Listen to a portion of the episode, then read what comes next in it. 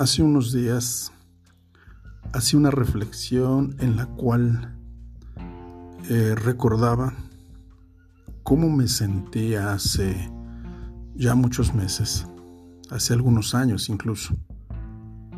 Y me di cuenta de que me sentía con mucho miedo. Me sentía además muy confundido. Quería hacer muchas cosas, pero no sabía cómo empezar cuál era ese primer paso para avanzar. Me preguntaba una y otra vez. Pasaron varias semanas, varios meses, en donde buscaba afanosamente las respuestas. Tenía mucha incertidumbre. Veía cómo el tiempo avanzaba y yo seguía abrumado, estancado, lleno de frustración y a ratos de desesperación por no saber qué hacer. Y sí, echaba culpas a todo a mi alrededor. Al clima, a la situación económica, a la política, a los gobiernos, a la crisis, a mi edad, a mis familiares, a todo el mundo. Tomé muchas veces el papel de víctima, eh, queriendo justificarme. Sin embargo, con ayuda de un profesional, me pude detener en esa avalancha de pensamientos y emociones tóxicos que en nada abonaban a mejorar mi situación. Poco a poco fui descubriendo que lo que veía eh, era lo que yo mismo había creado. Todo era producto de mis decisiones en el pasado y ahora estaba viviendo las consecuencias de estas decisiones.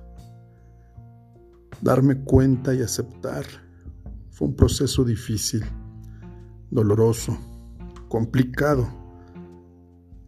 Reconocer mis errores me hizo hacerme más consciente y más responsable. Comencé a cambiar.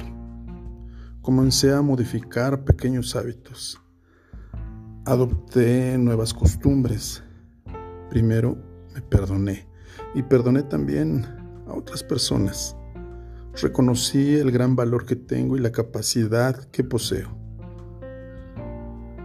Hoy reconozco que fue un proceso maravilloso de crecimiento que inició hace meses y que incluso hoy actualmente continúa. Sin duda esta etapa la tengo muy presente. No la olvido porque sé en dónde estuve.